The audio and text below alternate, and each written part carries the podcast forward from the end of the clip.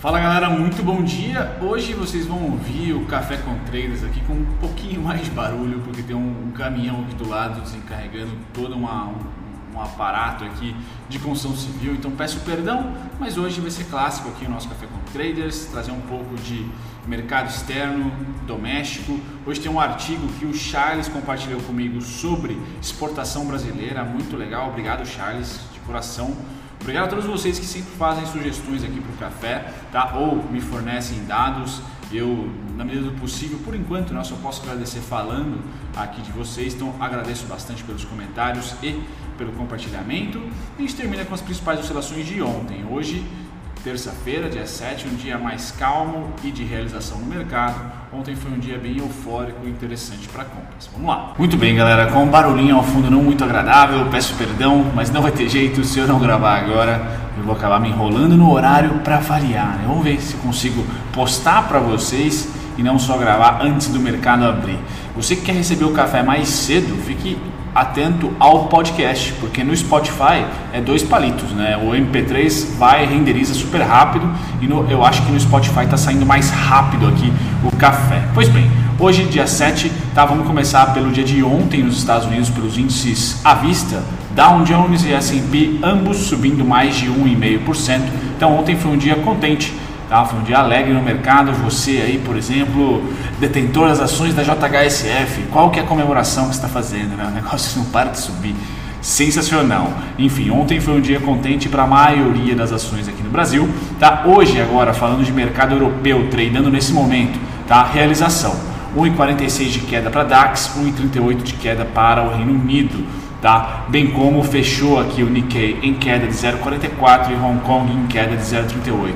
Então, o mercado está muito dinâmico, um dia de euforia, o outro de realização. Ninguém está afim de ficar ali mantendo o mês como foi o mês de maio e parte do mês de junho, tá? A primeira quinzena ali no máximo do mês de junho de compra forte, ou seja, de tendência. Não temos mais isso, tá? E a gente acompanha o fluxo diariamente para vocês aqui já compras nos juros de maneira louca aqui pelo gringo, tá? Então hoje é um dia para não estar tá muito otimista com a abertura do nosso mercado, principalmente você que opera aí BMF, tá? Pois bem, passado esse otimismo que ontem aconteceu, hoje já está mais neutro, tá? A gente vem para o petróleo, esse não está desapontando, então continua ali na casa dos 42 dólares no overnight, tá? Teve desvalorização de 2,02% tá hoje sendo negociado a 42,60 ainda é muito bom. Então não deve trazer nenhum tipo de volatilidade absurda para o setor, para as ações do setor aqui no Brasil. Porém, hoje é um dia que talvez não seja ah, tão forte, pelo menos na abertura seja tão forte as compras como foram, como foi ontem. Tá? Então, petróleo Brent caindo 2,02, negociado a 42 dólares e 60 cents.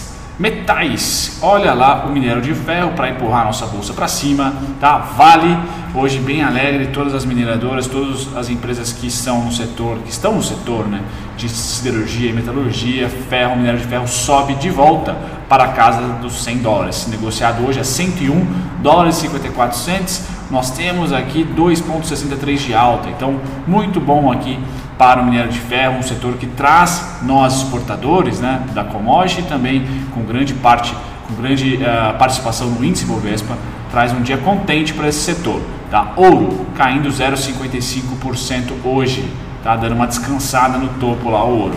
Pois bem, muito bom minério de ferro, a gente passa para o setor agrícola e aqui eu trago café desmoronando hoje, tá? quase 5%, então sim, um dia Triste para o café, para Guaxupé, ele está em décimo lugar na nossa lista de exportação de commodities. Eu vou colocar para vocês a lista aqui, que o Charles, me perdoe, acho que Charles ah, ah, divulgou comigo ontem, compartilhou comigo ontem. Muito obrigado, Charles, de novo aqui para você.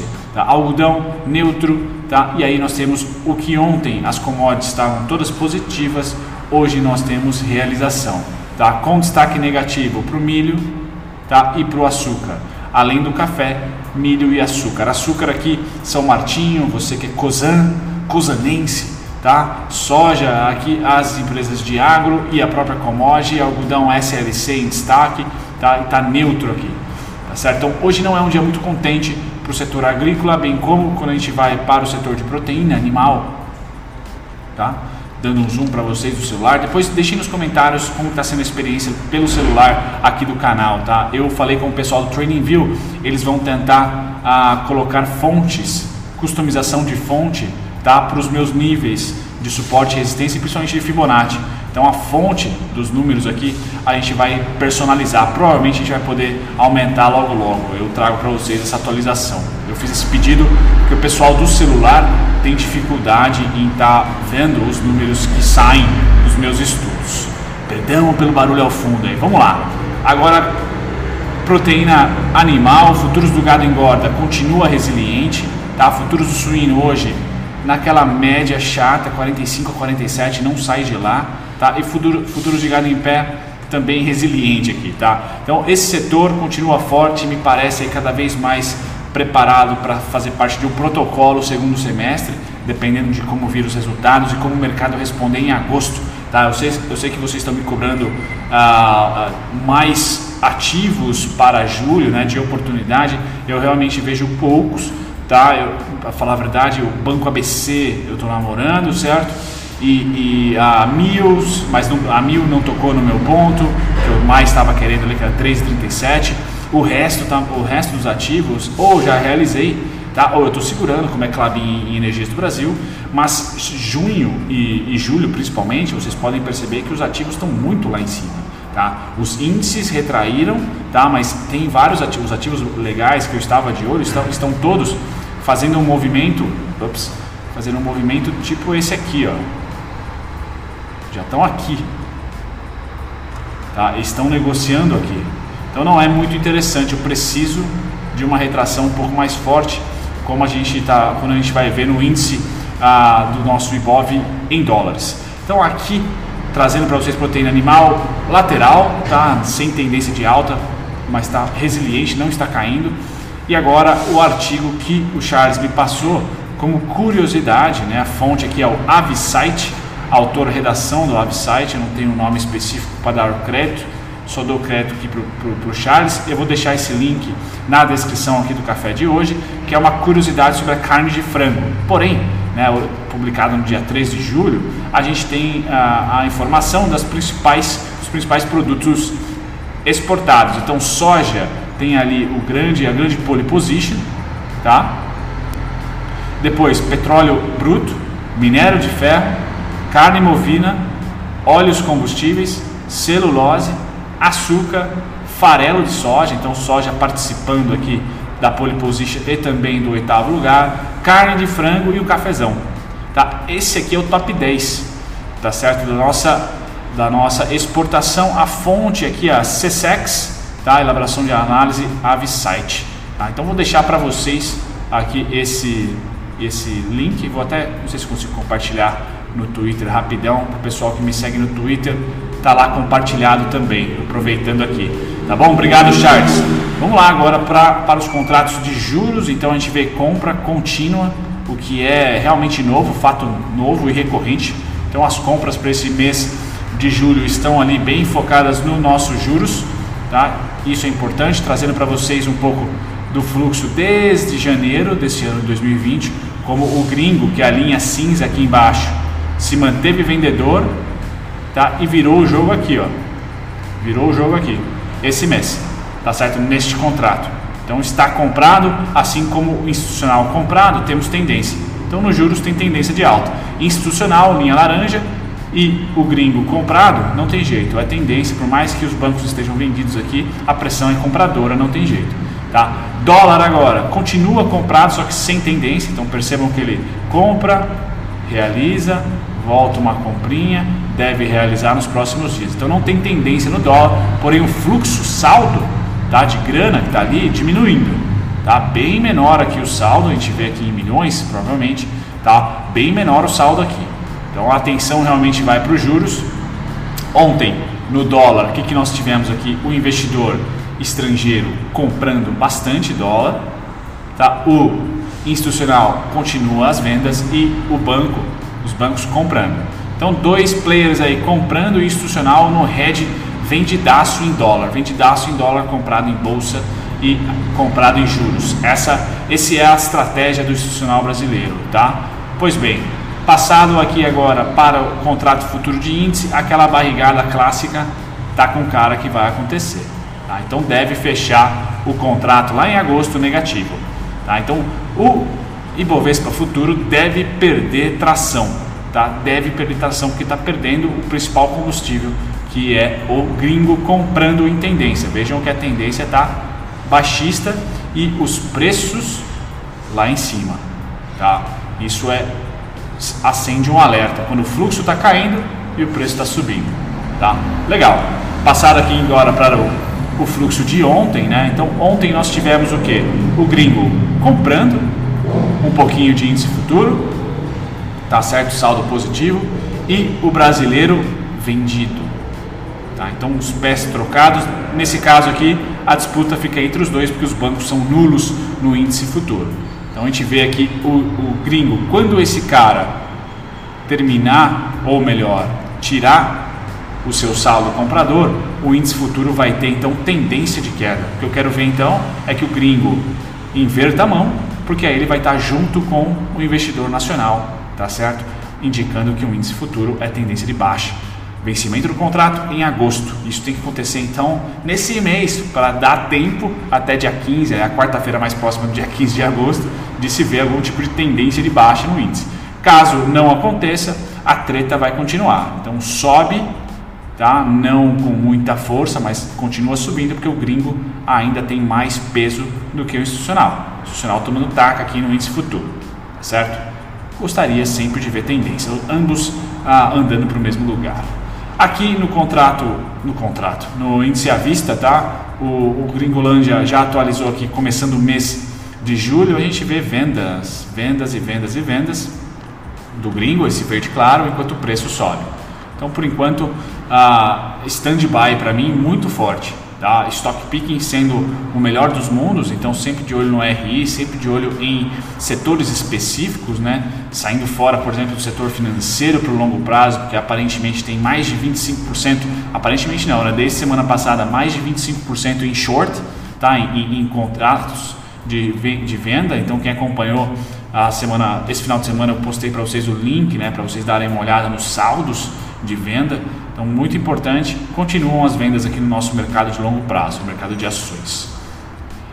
Hoje eu trago para vocês o gráfico da Elbor. Me deu na telha aqui trazer ele para vocês. Então, na Elbor, somente os pontos para ser rápido aqui, tá? 3 e 15 já é suporte, conseguiu fechar uh, ontem e a semana, né, no, de, de semana passada conseguiu fechar ali entre esse ponto, sendo resistência, resistência, e a semana rompeu. Então 3,15 é suporte. Depois, galera, só no 2,15, 2,9, 182, 171. Essa região realmente cheia de suporte. Tá? E para o price action também temos aqui um suporte.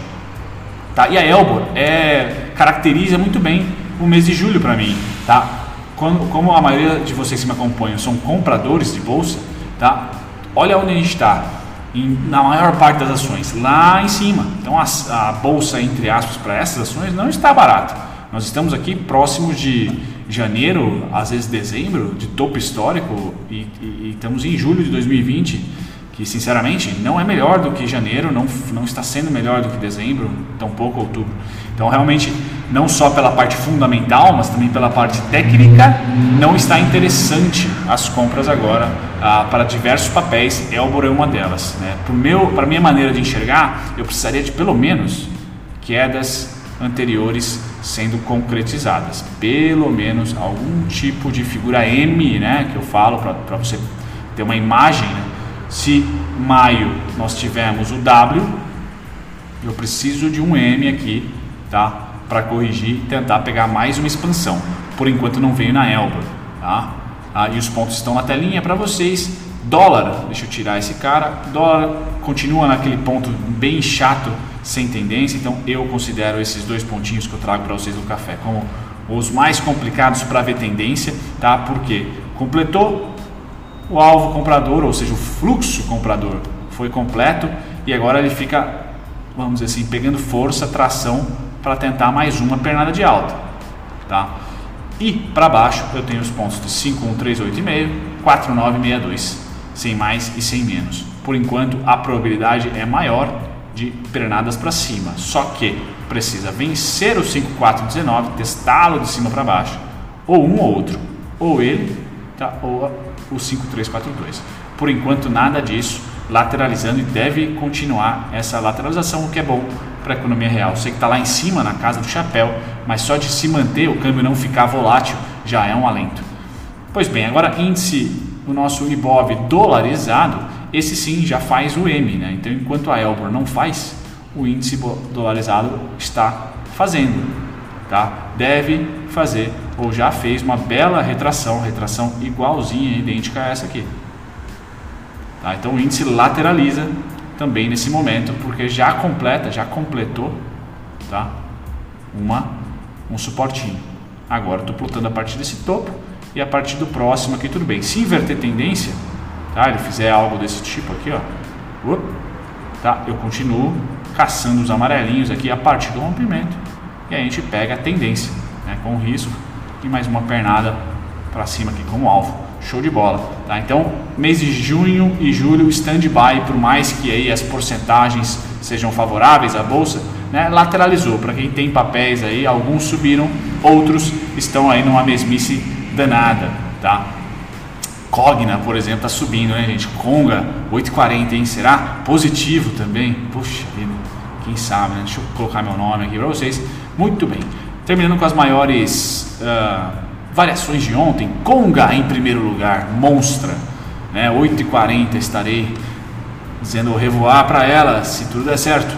O IBR, IRB, todas aqui, né? pole position clássica, IRB segurando no IPO, tá certo? Clássico.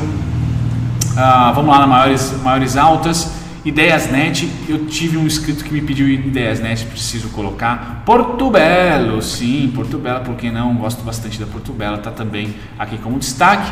Trazendo para vocês agora o destaque de baixa. Panvel, destaque de baixa. Ah, e só. Galera, ah, tem uma loca, temos a local web também. Tá? Eu não fiz vídeo da local web ainda porque ela simplesmente está subindo meteórico. Né? Então eu vou esperar ela dar uma retração ter argumentos para fazer um vídeo de análise técnica também. Certo, galera? Fico por aqui. Cafezão pronto. Espero publicá-lo antes do mercado. Tchau, tchau. Ah, não deixem, não deixem de olhar a descrição. Sempre faço mexendo a descrição.